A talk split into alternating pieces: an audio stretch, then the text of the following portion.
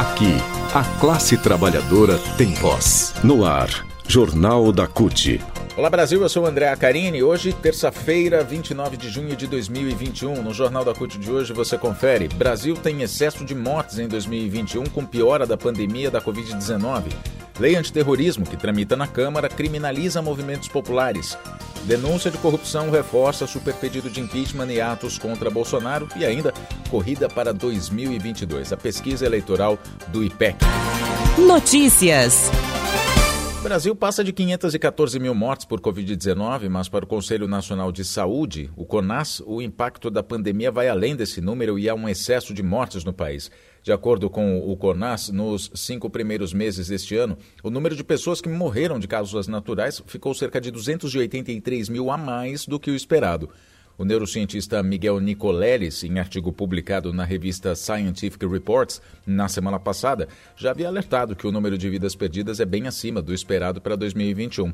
Ele apontou que o quadro neste ano já é mais assustador. O Brasil deve acumular um milhão de mortes totais já em julho, de acordo com os atestados de óbitos no registro civil. Vacinas elas evitam quatro mortes por minuto, segundo epidemiologistas da Organização Mundial de Saúde. Por isso que Pedro Halal, que é epidemiologista da Universidade Federal de Pelotas, no Rio Grande do Sul, afirmou na semana passada à CPI da Covid que 95.500 mortes poderiam ter sido evitadas se o governo não tivesse atrasado a compra de vacinas da Coronavac e da Pfizer. De acordo com a estimativa de Halal, 400 mil vidas poderiam ter sido salvas também se o Brasil tivesse levado a sério as medidas contra a doença, como lockdown, distanciamento social e o uso de máscara.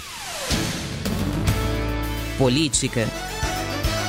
A acusação dos irmãos Miranda, confirmada em depoimento à CPI da Covid do Senado na sexta-feira, de que Jair Bolsonaro foi avisado antes da assinatura do contrato de compra da Covaxin e que não tomou nenhuma providência, e a denúncia de envolvimento do deputado Ricardo Barros, líder do governo na Câmara, em supostas irregularidades no caso, são dois fatos que aumentam a pressão contra a permanência do presidente no cargo e vão reforçar o superpedido de impeachment, além da realização de atos nacionais pelo Fora Bolsonaro, como que já está marcado para para o próximo sábado, dia 3.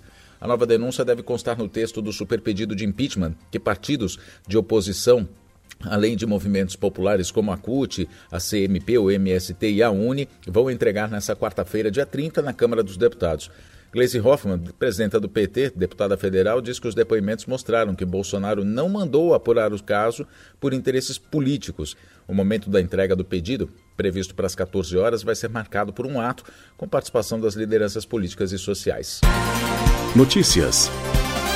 Lei antiterrorismo. O governo quer aprovar dois projetos de lei que mudam a lei antiterrorismo, a 13.260 de 2016, classificando como terrorismo todo e qualquer ato ou manifestação que seja de oposição ao governo. Na prática, de acordo com Jandira Uehara, secretária de Políticas Sociais e Direitos Humanos da CUT, o presidente quer calar a voz das ruas e evitar mais desgaste de sua imagem com as crescentes manifestações que vêm sendo realizadas. Como a gente disse agora, no próximo sábado, mais uma está marcada. Bolsonaro nunca escondeu o uso do estado de exceção, do fechamento do regime, como forma dele continuar né, no poder. E agora, quer dizer, no momento que o governo está sendo colocado né, a nu, né, tanto quer dizer, pelas consequências da aliança que o governo teve com o vírus, né, uhum. e da, do genocídio, do verdadeiro genocídio com mais de 500 mil mortes, a CPI da Covid, né, e agora em fortes indícios de corrupção, né, na aquisição de vacinas, quer dizer, é um momento em que ele em que ele vai tentar se utilizar de todas as maneiras possíveis, tá certo? para poder calar as ruas. Isso aí é, na verdade, legalizar o terrorismo de Estado no Brasil. Uhum. Porque quem toca o terror no Brasil são os agentes do Estado, né?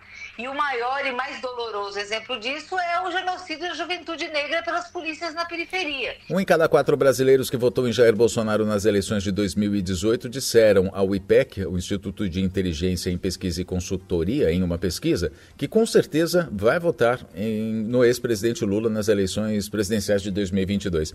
Outros 13% admitiram a possibilidade de votar em Lula, totalizando então 38% de intenções de voto. De ex-eleitores de Bolsonaro no ex-presidente. De acordo com a reportagem publicada no jornal Estado de São Paulo, esses eleitores estão arrependidos do voto e afirmam que não votarão em Bolsonaro de jeito nenhum no ano que vem. A pesquisa foi realizada entre os dias 17 e 21 de junho de 2021, portanto, antes da denúncia dos irmãos Miranda à CPI. Por falar em CPI, três senadores apresentaram nesta segunda uma notícia crime contra o presidente no STF pelo crime de prevaricação. Eles pedem à Procuradoria-Geral da República a apuração se Bolsonaro optou por não investigar o suposto esquema de corrupção levado a seu conhecimento pelo deputado Luiz Miranda, do DEM do DF. O Jornal da CUT fica por aqui. Muito obrigado pela sua companhia. Acesse o nosso portal cut.org.br também nas redes sociais CUT Brasil. Até a próxima.